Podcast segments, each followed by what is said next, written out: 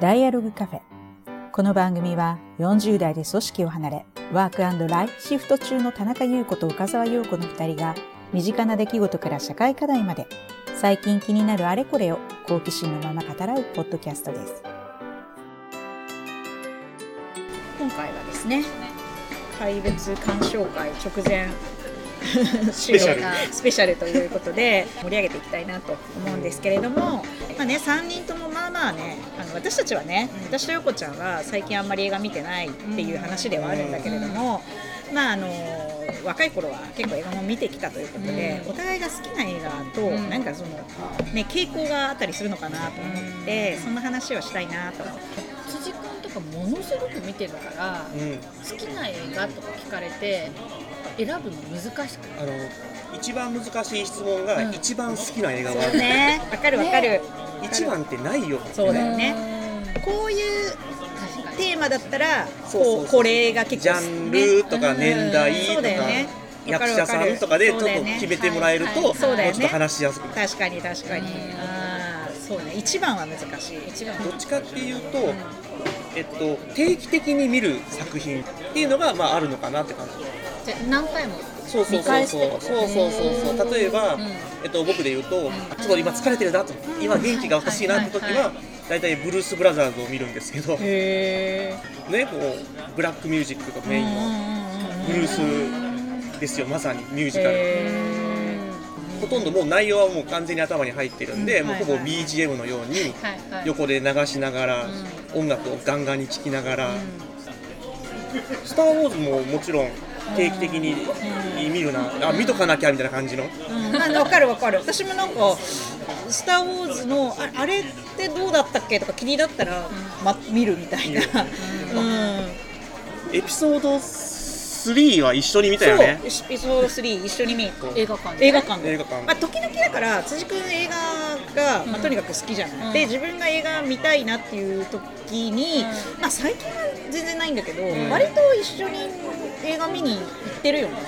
おっぱ何見たっけ？あのねなんちゃんも一緒に3人で「This is It」見にうん、あ六本木のレイトショーであれなんか多分うん公開直後ぐらいかもしれないけど六本木ヒルズの、あのー金曜日の夜に仕事の後3人待ち合わせして、あのもう一人ね私の友達女性がいるんだけど、そう3人でマイケル・ジャクソンのね「そうそうそう。あの This is It」を見たなっていう、あのとかあとなんだろう。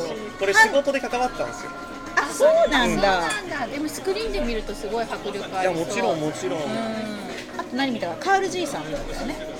うんカルジさんあれ？違う一緒だったっけ？あカルジさん私一人で見たのかな。いやいや違う違う。いた？いた？アバターアバターをアバターさチケットあのなんかほら担当してなかった。うん。アバター。でアバターの公開日かなんかそれはなんかねあのチケットをくれたのかな？公開日かなんか。ででそれでその前の週ぐらいにそのチケットをもらうためだったのかわかんないけど、で映画見にカール・ジーさんあもう記憶の彼方なんか新宿でうん見た記憶があるんだけど、なんかカール・ジーさん見に行った。あとね何見たかな？ハンニバルでしょ？あハニバル。あハニバルハンニバル名古屋名古屋で見た。見たね、それからね、まあ、ま全く脈絡ないねここまで。あと何見たかな？なんかなんだろう、うん、まあでも「スター・ウォーズ」は辻君と見て、めっちゃ良かったんだよ。かったね。めっちゃ良かった。エピソード3は良かったね。エピソード3は私多分一番好きかな？あの「スター・ウォーズ」の中で、うんわかるわかる。その最新の3つはさ、んまあ、ちょっと付け付け足しっていうかなんていうか、うん。まあまああれも最初ってディズニーの方？ディズニーの方？じゃなくて？ディズニーーのの方。方っていうの？っていうの？あだからな4な5 6 7 8 9 789のこと言ってね。あ789は、まあ、まあそれはさ最近やったじゃん、あのさ最近ね。最近っていうかまあここあれは10ねスター・ウォーズじゃない。まあねまあね、まあ、あれはあれでね、うなんだけどあのーまあ、C56 はねもちろん456あとって123そうでとね123の3はもうあのこれもう「スター・ウォーズ」ってさこの4を知ってるのにに確かに。アナキンがね。あーローダース・ベイダーになっちゃうなっちゃうみたいなこのもう最後さ、であのねあの片や悪の道に落ちていく、だあのアナキンと、その時にパドメがさ、あの出産してこの子供を産んでて、なんかもういやー泣いたね、うん確かに。あれは。な何回何回見何回も見れるねあれ。そうあの数少ない、えっと、感動の再生ができる作品なんですよ。あ自分が好きな作品って多分そういうことだと思うんですけど、ーはいはいはい、はい、例えばその一番最後の、えーアナキンと,、うん。えっとオビワンオビワがンのね。戦うシーンがもう好きだから、うん。あの火山のねそう。マグマの上で。だそこだけ持ってきても、ん。そこまでの過程をちゃんと思い出した上でこう胸にグッときながらはい指定対決を見ることができるわけですよ。うんうんうん。えっと、中学校の時とかに、うんえっと、受験勉強中中3受験勉強中、ちょっとテンション上げたいなと思ったら「スター・ウォーズ」エピソード4の、えっと、デススターを落としに行くはいところだけをもう一回見るわけですよ。なるほどあの溝をこう X ウィングが走っていくところを見るわけですよ。はいはいはいそうねそうもうセリフも頭に入ってるからこう一緒に言いながらこう主勉強するわけですよ。ああもうなんか BGM 代わりぐらいのねそうそうそうそうでもそこの過程分かってるからこうそこのテンションがそこに戻せる。そういける。感動がそこに持ってこれる。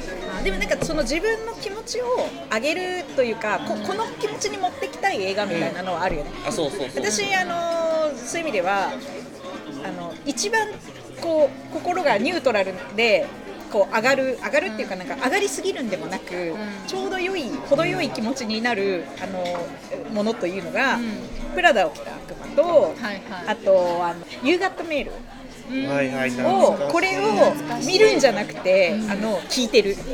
聞くね。BGM 的に聞きながら、でもだからずっと聞いてるとセリフもだんだん覚えてきて、なんかこうちょうどいい気持ちになるんだよね、はいはいはい。なんかだから仕事中とかに聞いてももうちょうどいい感じがあるそう。だからね映画はやっぱり意識をすごい取られちゃうからそのなんか BGM 的には難しいんだよえねなんか何回も見てて知ってる映画だから。いやそうなの？うん。そうなんだそれでも取られちゃうんだ。見あそうなんだ。知ってる知ってるのにもう一回見て泣いちゃったり。知ってるのになんかもう一回こう画面の方になんか耳だけじゃなくて視覚もやっぱり取られちゃあうんねそれで言うと僕はもう恋愛映画だったらもう古いですけど小人たちの予感。あれだけはもうずっと見てる。あれあのーセントラルパークで食事をするシーンがあるじゃん、うんボートハウスレストランっていうのがあるんだあるんだよ。私行ったもん。ニューヨーク。ニューヨーク行った時そうそうそうボートハウスレストランで、あの小人たちの館で2人が食事をして、でなんかあのなんかさこれどういう会話かっていうと、なんか女はまあこう演技してるとセックスの時に、であのでそんなそんなわけない。自分の彼女が絶対感じてるみたいなことを、まあこう彼が言うわけ。でそんなことない。私はじゃあやってみせましょうかって言って、あのサラダをねそう。そこであの食事をしながら、もうなんかすごいこうあえいでる姿みたいなのを、そう感じてる姿を、あのメグライアンがやるんだよね。でそれで見て周りの人たちが「何何?」みたいな感じで見てでハリーがこう「ちょっとちょっとちょっと待ったなんかやめてやめて」みたいな感じになるっていうシーンがあのあるんだけど。そう。そうそうそのシーンを見たおばさんが横に座ってたおばさんが「私もあれください」っていうそうだった。そうだ。あれを食べたらうん。ちょっと気持ち悪くよくなっちゃう。そうだそうだ。そうだ。すごい内容的には大人っぽい内容だ。ったんだ。けど、その男女には友情ができるのか否かみたいな話がテーマで、あんまり恋愛映画はそういう意味ではあんまりうんと心に刺さった作品がなかったんだ。けどあー小人たちの予感だ。けはもうここの会話劇が面白くてとにかく確かに確かに会話ねそうだ。よね途中途中にさそのいろんなさまざまなカップルの形みたいなのをインタビュー形式で紹介していくんですよ。うん。その作り方もすごくこう見やすいというか。ね確かに確かに。そう。最近見てないから、うん。なんかこの年齢になってもう一回見るとまた面白いかもしれない。うんそうかもね、確かにね。うん。そういうのありそうだね、まあ会話劇っていう意味で私が好きなのはウディアレンは全般的、うん全般的に好きかな、なんか結構ウッディアレン見ようキャンペーンみたいなのを 若い頃やってなんかかあのそれは自分自身にね。そう自分自身。一人キャンペーンそう一人キャンペーンでわかんない。もうほぼほぼ全部、ん。まあ、さい逆にだから最近あんま見てないから、ん。リアルの最新作とか見てないんだけど、結構そうねあのかなり古いその何マンハッタンとかさあのなんかあとなんかブロードウェイと絨毯とか、なんかウッディアレンを集中的に見ち見てた時期があって、でここれ私またそのニューヨーク行った時にさ、ウッディアレンさウッディアレンがさ、あのニューヨークの、まあ、あるジャズバーとかレストランそこで毎週金曜日かなんかに、あの彼は趣味で自分自身はクラリネットかなんか吹くんだよね、で彼が出演する普通に一演奏者として、あのそういうこうレストランがあって、ウッディアレンを見るために、そうニューヨーク行った時に、ウッディアレンいた そうそう。確かになんかその映画の中のニューヨークとか、すごいキラキラに見えたそうだよね。私あのグリーンカードってはいはいはいはいグリーンカード。もいいグリーンカード。いい映画だよグリーンカードね。グリーンカードすごい好きで、であのなんかあの温室みたいなあの部はい屋はいはいはい。とあのまだセントラルパークをこう歩くシーンはいはいはいはいがすごい好きだった。グリーンカードってあのなんだっけあのなんかアンディマクドアンディマクドアンディマクドウェルってさ一時めっちゃ出てた時代いや結構ねアンディマクドウェルが出てる恋愛映画、まあ、ラブコメ的なものが、90年代、ん。まあ割と多くて、でもなんか大体すごいモテる、なんかなんかこう魅力的な女性役出てるんだけど、なんかなんかちょっとこの人 なんだろうねなんかなんかねちょっとこの人なんなんだろうめっちゃ男受けする系だなみたいな感じで、なんかややこ当時の私にはアンディ・マクドウェルに対する反発心があった気がする。まあでも割といい映画出てるんだよ、あのフォーウェディングとかね、あの結構あるんだけど、そうそうそうそう。でもねグリーンカードはすごいグリーンカード好き。あれだよねあの男性側があのフランス人のあ鼻の大きい鼻の大きいえジェラールド・パルティそうそうそうベルジュラックのな鼻や鼻が大きいっていう役があって出てた実際。そうそうだね。そうそうそう。ねもう。やっぱり恋愛映画の方が多い？いやそうでもないんだよ。でもね、こあのねさっきも言ったように気軽に見れる感じあラブコメって、だから結果として割と多くなっちゃうのかなっていう感じはするんだけど、私はなんかさあの人間心的だとちょっとね家族系が好きであー。そうなので、あのオールアバウトマイマザーとかああとあの最近だとあのコーダ。あ広大ね。いい映画だコーダ。ったねもうすごい。ねアカデミー賞も取ったしそうそうねそうそうそう。なんかでもそのか家族のつながりとかそこでこうこう心理とか、うん。あなんかあのマグノリアの花たちとかも、マグドリアのたちね、うん、そう。あそのヨーロッパ系の映画とか、うん。もう見る見る。もううん。えっとねそうだな。みんなが知ってるところで言うとなんだろう。リトルダンサーとか結構何回もいるかなあれはいいねいいストーリーだよね。うんそうだね。とかあれでもリトルダンサーってイギリス。イギリスイギリスだね。労働者階級の男の子が、うん。あバレエダンのダンサー、うん。バレエダンサーね。が大成するっていう半分実話の話。そうだよね。うん。そうだ実際のねダンサーね。だけどトレインスポッティングとか。ああれなんかトレインスポッティングはなんだっけ？マドンナの旦那さんだっけ？あ。あ元旦那。かなんか絵監督だっけ？違う？あそれ違う人？えっとねそれはねはいはい止まっちゃった。出てこない。出てこない。えっとあのガイ・リッチーだ。そうそうあガイ・リッチーはあれでしょ？ガイ・リッチーがマドンナのそう。元旦那でしょ？ねあのあの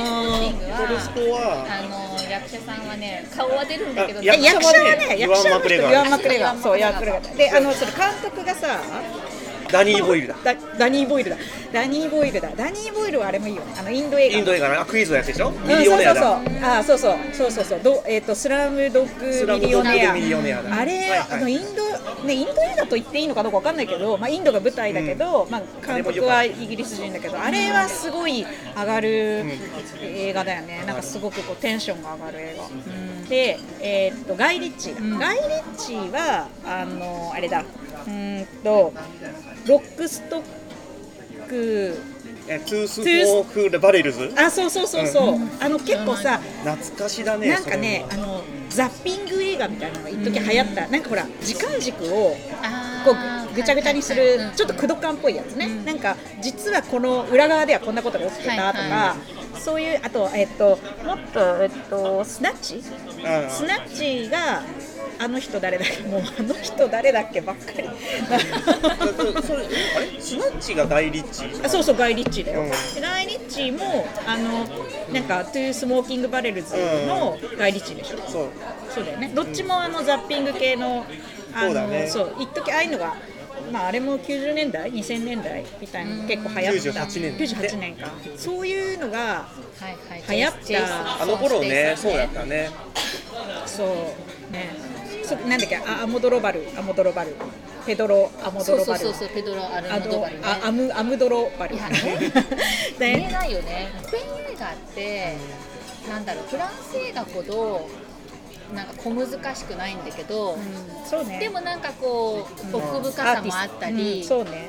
なんかこうでもちょっとあったかい部分もあってみたいな、うんそうねそうなんかその辺ねの塩梅がうん。すごい好きだった。確かに確かに。あうん私も浦和とマイマザー好き。パラレルマザーズって最近の作品だからあんま見てないか。最近の見てない。面白かった？面白いこれはこれもでも場所的には確かアルゼンチンがそうなのかうん。ななんかこう、まあ、因縁のある、えー、とお母さん2人がこう対峙するドラマなんですけどこれも面白いあとあれか。バニラスカイも一応スペイン映画。ああそうね。あ確かにもともとスペイン映画で、そうそうそう。ハリウッドがリメイクしたそうんだよねねトム・クルーズが出たやつにね。そううん。ペネロペとなんだっけあのキャメロン・あディアス。キャメロン・ディアス。キャメロン・ディアスキャメロンディアス。そうキャメロン・ディアス。本当出てこない。本当出てこないんだよ。もうね死を感じる。あの私むしろ最近はやっぱ邦画の方が見ちゃうかな。うん。なんか邦画の方がなんだろうな昔。若い頃ってなんか日本映画、まあ、それは自分自身のせいなのかやっぱ邦画が変わってきたのかわかんないけど、昔なんか日本映画ってなんかあんまりうーん軽いのが多いなって思ってたのね。でなんかあんまり邦画って昔は見てなかった若い時はでも最近はむしろ邦画の方がなんか見ることが増えたかもしれないな、昔はねやっぱりあのすごい昔の話。80年代90年代はえ映画専業の監督さんがいっぱいいたんですよ。とか、えっと、映画自体がまだ人気があったんで、原作ものがなくって、うん。映画オリジナル脚本の作品がいっぱいあったんですよ、だからみんなそれを見たいから映画を館に行くっていうのが絵があったんだけど、途中から映画が人気なくなっちゃってそれよりも確実にファンがやってくる、えっと、テレビうん作品のテレビのプロデューサーと監督が、うん。えー、とテレビの作品を映画館に持ってくるみたいなのが多くってうんでまさにね、えー、と踊る大捜査線なんかまさにそれのパターンで。そういった作品ばっかりになっちゃったから確かにそあのやっぱりあれってテレビの世界だから僕みたいな人間からするとちょっと違うよなと思う。そうそう。なんかわざわざ映画にしなくてもいいんじゃないかって思うぐらい、2時間ドラマかなぐらいのそう。そういうトーンのものがやっぱ多かったのかもしれないですねだからあんまり見てなかったのかも。そう。でもそれが今、えっと、世の中がこうフリーテレビからなんかサブスクの方に移ってるじゃないですか、でサブスクの方は基本ベースがあの、えー放送じゃなくって、うん。えっと、インターネットだから、うん。表現が自由なんですよ。なるほどね。要はペイチャンネルだから、そうスポンサーがいないから、え例えばその、ね、広告主さんに気遣う必要はないんですよ、だから自動車事故を起こしたっていいし、包丁で人を刺してもまあ問題がないという話、そうだからなんかちょっとさ、まあ、ドラッグだったりとか、うん。まあ、不倫だったりとか、そういうんでちょっとこう地上波にあまり出られなくなったけどいい俳優さんみたいなのがそこから復活してくるっていうのもあるし。はいでそういうのが今どんどんあのいやいやそういうのができるようになると役者さんとかまさにそういう表現やりたい人たちが多いからそっちに移っていきます。でで一般の人もそっちの方が面白いと思って移っていきます。ってなってまたなんていうのかな逆輸入じゃないんだけど、えっと、そこで面白い作品ができてくると今度はそれがまた映画として帰ってくるみたいな。映画業界に持ってくるって感じかな、っていう感じで多分その日本映画がままた底上げしてきてるというか、そうなの面白くなってきてるんじゃないのかなって思ったりはする。ちょっとまあ、ね、話にもなったところで、そうですね。今回怪物はすごい制作陣がすごいということで、うん。まず是枝監督そして脚本が、うん。えー坂本龍二そして音楽が坂本龍一ね豪華すぎる。ね本当坂本龍一のもう遺作っていう感じにうん。確かに。なったよね。ちょうどね亡くなってからだもんね公開がね。というようなすごい豪華なで、もう期待がもうそれだけですごい話題だなと思うんだけど、あのー是枝監督の作品まあいろいろあるけど、どんなのを見て、辻君は何が好きですか、是枝さんはね「歩いても歩いても」っていううん。作品でもうこれなんて普通の、あの家庭の話なんだけど、その中に潜むこうちょっとまがまがしい影みたいなのも含めて、でも人間それぞれそういったものって持っていいよねって肯定してるどちらかというとこういい意味で肯定してるような内容になっているのがすごい面白かった。原田芳雄さんが引退寸前の町医者で,、ん。でその奥さんがキキキリンさん、と阿部寛が、うん。えっと、次男で、と、上にお姉ちゃんが、えーいてお姉ちゃんが、えっと、なんだっけ優だで実は、まあ、その長男が本当はいたんだけどその長男が亡くなってしまって、えーいてそのお何回期かってところでみんなが家族が久しぶりに集まると。うん。そのまあ、長男が死ぬに至ったきっかけになってしまった人が、まあ、仏壇に線香をあげにやってきたりだとか、ねこう家族に対する、そのキキキリンっていうお母さんがどういう感想を持ってるのかとか、そんな家族の中の、おお父さんと、えー息子のお関係とか、いろんな中でこう裏表が出てきたりしていく。でも決してそのドロドロしていなくって、あるよね確かにそう思うよな、人間らしいよなって思えるような感じ、なん。かさ監督の作品って家族うん、そうだね。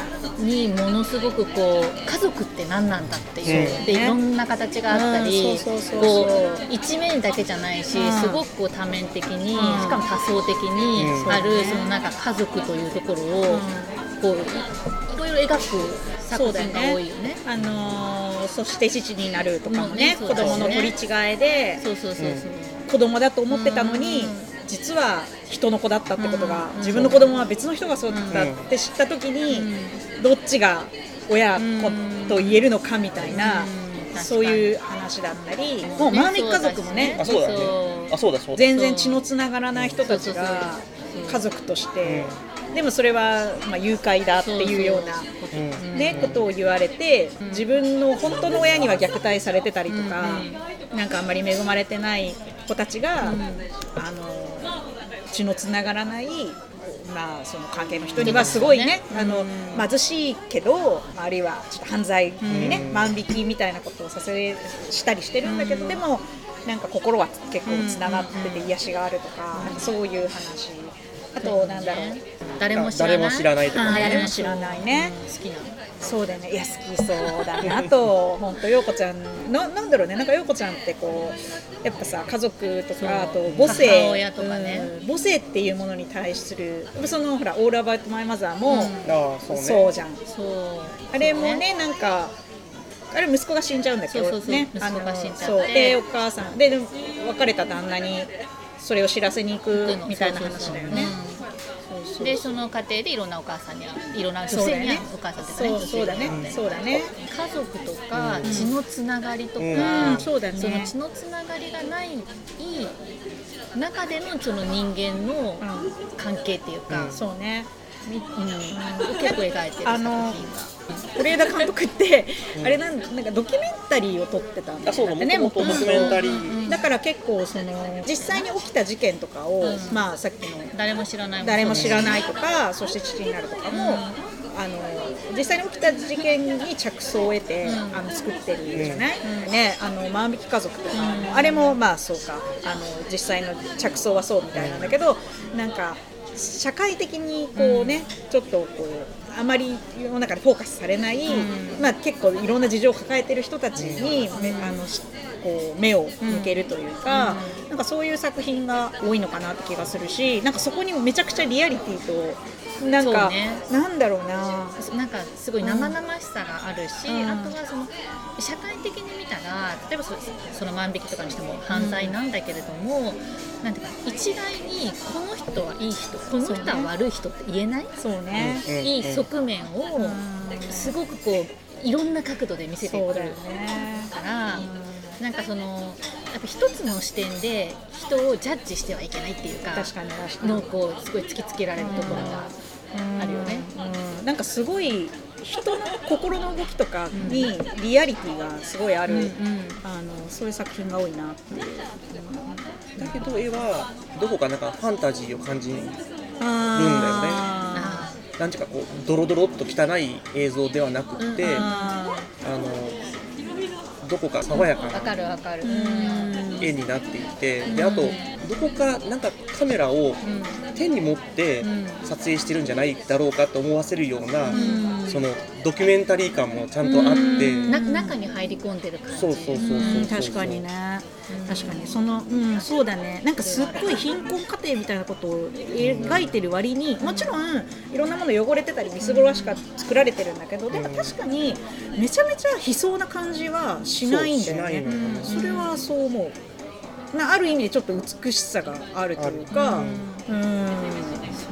そうそか。もそこはさ、まあ、実際問題そのリアルにこう生活をしている中で貧しかろうがいろんな状況があろうが嬉しいこともあったり楽しいこともあったりするっていうリアリティを見せてる部分と、まあ、あとは映画としてこう伝えるうんっていう部分の中で、まあ、そういうふうにこう描いてるのもあるのかもしれないけどだから例えばそのだ誰も知らないとかって、その実際の事件はももうちょっと凄惨だったっていうか、うんそうね。その部分はあるけどだからこう美化してるうん。みたいな言い方をする人もね、あの表表もなくはなかったけれども。だけどああいう描き方を是枝監督みたいな描き方をするからこう見てる側が受け止めやすいというか確かにね。受け止められる。そうね。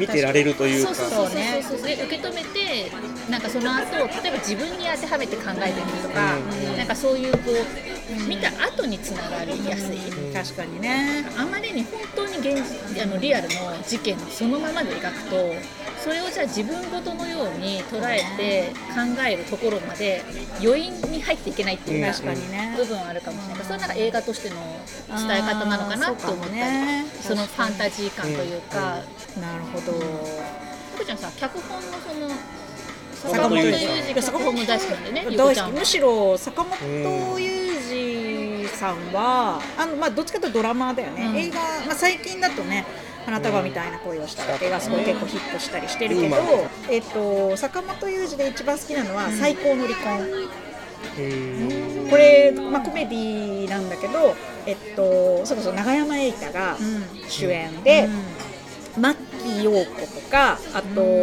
小野真知子。はいはい小はい。野真知子と永山瑛太がせ夫婦の役で離婚するのしないのみたいな、あのでえっと牧陽子と綾野剛。綾野剛が、あの夫婦で、はいはいはいであのその2組が、あのまあ、ご近所さんみたいな感じで、あの出会うのね。で永山瑛太がその牧陽子は元カノかなんかなのかな、うん、で、うん。あので綾野剛はめっちゃなんか自由人で坂本龍二の作品は、まあ、とにかくセリフがすごく、まあ、会話劇会話がね、本当になんていうかな蝶々発しな感じもあるんだけど、やっぱなんかそのリアリティと、うん。なんだろう軽妙さ、みたいな、まあ、コメディだったらそういう感じだし、あのーあとまあカルテットとかね。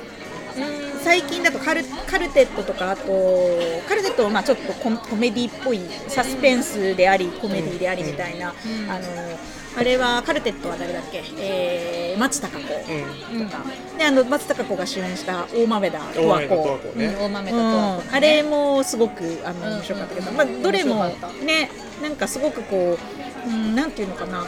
設定はちょっとあの少し現実現実離れしてる部分があるかもしれないんだけど、でも人の感情だ些細ななんかディテールを結構描くんだけど、うん。そのディテールにその人格がとか人の気持ちとかどんな人なのかとかがすごくこう現れてるっていうかだからそれが会話にも出てくるっていうかなんか会話で私はこう思ったみたいなことを言うっていうよりはなんか間接的になんか違うことを言わせてこの人こう思わせてこういう人なんだなとかこういうあの感情なんだなっていうそういうこうなんだろうディティールとかエピソードのは挟み方がうん。すごく絶妙な感じがして、うん。脚本としてのなんか面白さとかなんかなんだろうなすごくよく考えて作られてるなみたいな、そういうのがちょっとあ後々伏線になったりとか、あと去年ぐらいやってた「初恋の悪魔」っていうドラマがあって私もうドラマ本当よく見てんだけどよく見てるねよく見てんだけどね。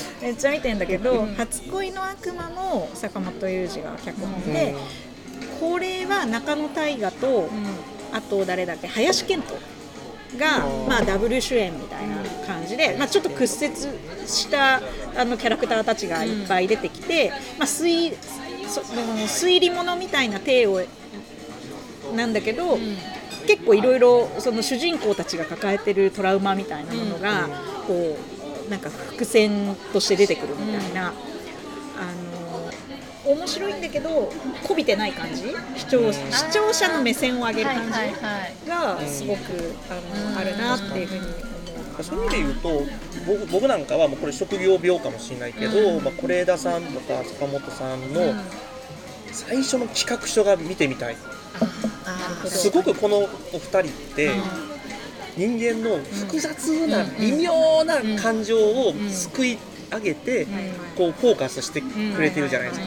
これを最初に人に伝えるのにどういう言葉使ってんだろうって思って。最初の頃とか誰も知らないとか、その時の企画書とかを通すのに、どんな風に伝えたのかとかすごい興味がある,、興味ある。うん。確かにね、うん確かにね。だってそんななんか綺麗なところばかりではないうんし、あとすごくこうそれが本当に共感を呼ぶのかとか、そうそうそう。なんかねね。企画書だけでうん。そこにこう5を出すっていうのが、どういう視点で伝えてううんかは興味がある。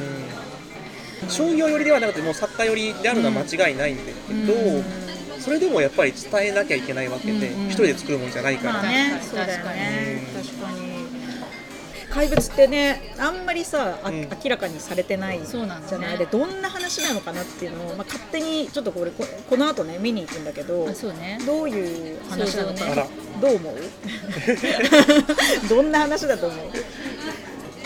キャッチコピーは誰だっていう,、ね。ね言葉とかもあるから、まあ、もう子供が中心なんだろうなって、子供を中心になんか大人がそのそれぞれのこう押し殺していた欲求とか欲望とか言いたいこととかが徐々にこう漏れ出てくるんじゃないのかなとか。怪物ってだ何なのかっていうね。そもそも。え人間なのか人間じゃないのかもわかんないけど誰かのことを比喩して怪物って言ってるのか、なんかもっとなんか誰もの心の中にある怪物みたいな、そんな話なのか。そうそうそうそう。なのでモンスターペアレンツ。うわーかもしれない。わかんないけどね。うん。実はね全部糸を引いてたのが子供の方でしたって言っちゃうかもしれないしね。そうかもしれないよね。前情報があんまりないからね。予告予告編見た？予告編見た、ん。予告編見たよ。でもあの予告編見てもわかんない。ちょっとよくわかんない。わかんないよね、なんかなんか事件が事件子供同士の事件が起きてそれが最初は子供の単なる喧嘩かなと思ってたら、なんかそれに対するいろんな人のこう見解が違うみたいなところから事件なんかすごい大きな話になってくるみたいな予予告編はそういう感じだよね。まあちょっと全くわかんないよね。でもなんかその見た人たちがうんうん。話したいだけどね。だけど話しちゃいけないみたいな確かに。感じの反応をししてるから、うん。なんだろう話したくなるのかな。そうなのかもね。こう分かりやすそうな映画でもないものをう大人3人で見て、その後感想を言うっていうのが確かにちょっとねねドキドキそう。多分まあねあの見た後の回はネタバレ回になると思うので、うんみまあねぜひ見た人が聞いてくれる方がまあわかんないネタバレしてから見たい人もいるかもしれない。けどでもまあ、まあ多分これは知らない方が楽しめるのかなっていう気がするので、楽しみだね。ちょっとこう我々も楽しみにしながら今から見てそのまた感想をね、うん。ちょっと興奮冷めやらぬぐらいのの感じで話して話したいなというふうに思います。じゃああのそろそろね映画も始まるので、はい、ではお楽しみに。映画館に行きましょう。はーい